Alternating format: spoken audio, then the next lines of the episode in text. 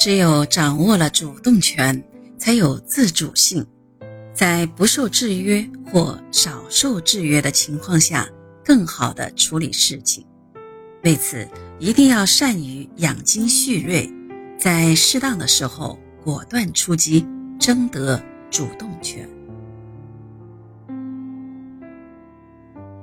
洛克菲勒是一个不愿服输的人，不愿意向人妥协、受人制约。他善于养精蓄锐，在关键时刻出击，让对手毫无还手之力，从而把握主动，占据上风。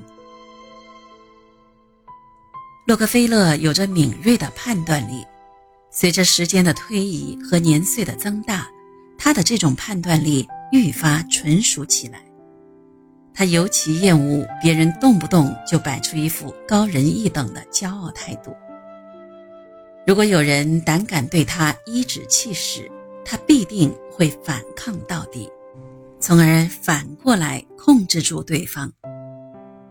起初，在与克拉克兄弟交往时，洛克菲勒还会忍让，后来他改变了态度。洛克菲勒在石油行业里刚起步时，是与克拉克兄弟合伙的。他们从最开始就低估了洛克菲勒的实力。洛克菲勒开始反感他们后，一直在寻找或等待着机会，以便把他们赶走。一次又一次的意见分歧，使得洛克菲勒和克拉克之间原有的友好关系开始变得僵化，并。不断的恶化。与洛克菲勒相比，克拉克非常不检点。他经常吸烟、酗酒，在办公室里随意说着脏话。洛克菲勒对克拉克的这些品行非常不满，但也承认克拉克在经商方面确实精明能干。洛克菲勒非常重视公司账本。克拉克很瞧不起他的这种做法，他认为洛克菲勒顶多就是一位行事呆板、目光短浅的小小职员。洛克菲勒说道：“他认为我只会算算账、记记账，觉得我对其他工作一点儿也做不来。很久以后，他才发觉到我其实早就不是一个小孩子了。”洛克菲勒觉得克拉克是在嫉妒他经商方面的本领。刚开始，洛克菲勒还会强压住自己的怒火，努力装出一副毫不在意的模样。洛克菲勒这么评价：从刚开始找我合伙的时候，他就想着他一个人说了算。我们在一起讨论生意的时候，他曾经好几次这么对我说。假如没有我找你合伙，你活在这个世界上还能够干些什么？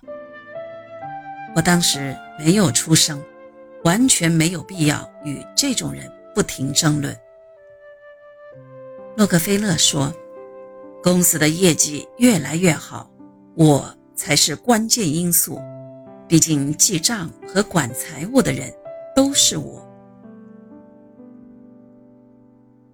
投资新建炼油厂后，克拉克的弟弟詹姆斯也参与其中，成为了合伙人。这个人同他哥哥一样，让洛克菲勒感到厌恶。詹姆斯以前当过职业拳击手，凭借着强壮有力的体格，四处欺负人。有一天早上，洛克菲勒上班后，像往常一样坐在办公室里做账，忽然。詹姆斯气势汹汹地闯进他的办公室，手指着洛克菲勒大骂起来。洛克菲勒心想，自己这几天与詹姆斯并没有什么过节，他无缘无故的来骂自己干嘛？心里虽然恼怒，但他强按住怒火，一声不吭，任凭詹姆斯在高声怒骂。他仔细听着詹姆斯所骂的话语。其实也只是一些鸡毛蒜皮的小事儿。平时洛克菲勒对这些鸡毛蒜皮的事情根本不介意，谁知詹姆斯却一一的记在了心上。此刻，洛克菲勒虽然没有还嘴，但詹姆斯并没有善罢甘休，反而越骂越得意，到后来竟然骂得十分难听。洛克菲勒忍不住了，质问道：“你今天来说这些，究竟是什么意思？”詹姆斯蛮横地说：“没有别的意思，我就是想骂人。”洛克菲勒仍然神色平静，一字一句地问：“你想骂谁？我刚才没有听明白，你再重复一遍。”詹姆斯张开嘴，瞪着洛克菲勒，突然吼了一句：“我想揍你！”洛克菲勒冷笑一声，将两只脚撂在了桌子上，显出一副毫不在乎的模样，冷冷地对他说：“詹姆斯。”你要明白，你确实能把我的脑袋揍瘪，但你应该清楚，我本人并不怕你。詹姆斯见这个自己以为好欺负的年轻人一点儿也不畏惧，就再也没有像以前那么嚣张了。洛克菲勒认为沉默是金，一个成功的商人应该慎重的发言。他最爱的两个信条就是。一个人光说不做，就像是菜园子里荒草满地。和想要取得成功，就必须做到多听少说。洛克菲勒习惯了凭借多听少说的做法来获得策略上的优势，尤其是在谈判的时候，洛克菲勒将中西部人们沉默寡言的特点发挥得淋漓尽致。使得对手们晕头转向，不知该如何才好。洛克菲勒发怒的时候，以沉默的方式让人害怕。他讲过这么一件事情：有一次，一个承包商气急败坏地闯进了他的办公室，对着他大吼大叫，他却连头都没抬一下，而是继续的工作，就跟没事儿一样。一直到对方说的精疲力竭的时候，他才抬起头，冷冷的问道：“您刚才说了些什么？我没有听清楚，能不能请您再重新说一次？”洛克菲勒需要大量的借贷，但并不表示他会向银行家弯腰屈服，反而连人人敬畏的银行家。阿马萨斯通都敢藐视。担任了湖岸铁路公司总经理一职后，斯通希望炼油商都听从于他，因而让洛克菲勒非常反感。不过，洛克菲勒为了保证得到稳定的信用贷款，还是邀请他进入标准石油公司的董事会。但是他却变得越来越专横跋扈。于是，洛克菲勒决定赶走他，而且机会很快就来了。斯通由于一时的疏忽，没有意识到手里持有的标准石油公司股票已经超过了期限。发觉以后，斯通来到了标准石油公司，让弗拉格勒帮他延长有效期限。当时，洛克菲勒就在弗拉格勒旁边。坚定地拒绝了斯通的请求，气得他干脆将手里持有的标准石油公司股票全部变卖了。洛克菲勒不但想摆脱银行家的控制，还想逃脱铁路各巨头的掣肘。很早以前，洛克菲勒和铁路公司谈判的时候，就将他那大货主的优势和地位发挥得淋漓尽致。如今，他又走出了关键的一步。开始不露痕迹地插手铁路基础设施的建设。由于担心油田枯竭，铁路公司对运输石油的专用设施减少了投资。洛克菲勒抓住了这个机会，于1874年4月和伊利铁路公司签订了一项协议。这项协议对洛克菲勒十分有利。伊利铁路公司答应转让位于新泽西州的维霍肯车站，条件是由标准石油公司负责投资，建立一个设施完备的现代化货场。西部炼油厂生产出来的成品油，其中百分之五十的份额必须交给伊利铁路公司运输。这项协议带给洛克菲勒很多好处，因为他不仅获得了丰厚的运费优惠，而且能够对全国各地石油运输的情况，包括竞争对手的状况进行跟踪。纽约中央铁路公司的操控者范德比尔特家族。也热情地欢迎洛克菲勒。据报道，范德比尔特以前表示过，在整个美国，洛克菲勒是唯一有资格向他提出条件的人。威廉·亨利·范德比尔特是老范德比尔特的儿子，他不仅购买了大量的标准石油公司股票，并且在19世纪70年代的时候，还对洛克菲勒做出预言。他将来一定会成为这个国家最有钱的人。后来的标准石油公司和铁路公司关系愈加紧密，几乎操控了伊利铁路和纽约中央铁路这两大公司所有的石油运输。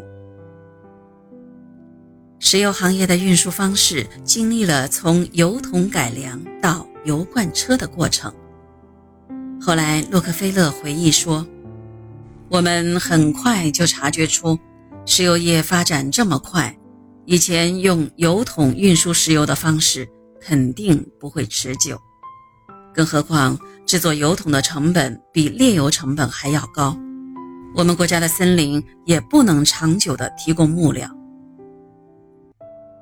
对于要不要投资生产油罐车，铁路公司都犹豫不决。毕竟，这样的车辆只能运输石油，而不能运输其他的货物。对此情景，洛克菲勒自告奋勇，答应帮忙解决这个难题。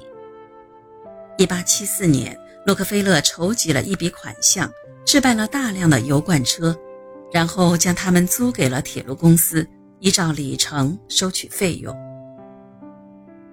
洛克菲勒的油罐车几乎垄断了伊利铁路公司。和纽约中央铁路公司的油罐车租赁业务，因此标准石油公司的地位变得越来越坚固。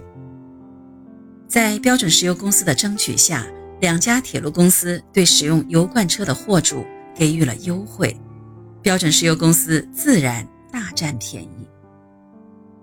相比之下，小型厂子的炼油商照旧使用油桶运输，不能享受这些优惠。命运更加悲惨。比如，对那些返程的空油桶，铁路公司会收取一定的费用；但是，油罐车返回中西部的炼油厂时却是免费的，并且，油罐车虽然没有漏油现象，但油罐车的货主们依然能够获得和油桶货主们相同的漏油补贴。为了将油区炼油商明显具有的运输成本优势抵消掉，1874年夏天，洛克菲勒和铁路公司先后在新泽西州和纽约州举行了高层会谈。针对向东海岸地区的石油运输，洛克菲勒说服铁路公司对所有的炼油商，不论距离远近，一律收取相同的运费。对标准石油公司来说，油区和克利夫兰之间的运输费用由此为零，作为其竞争对手的油区炼油商就地提炼石油的运费优势荡然无存。一八七四年九月九日，这个让人震惊的消息公诸于世，于是油区一带迅速爆发了大规模的愤怒集会和抗议，洛克菲勒由此遭到了当地人的更加痛恨。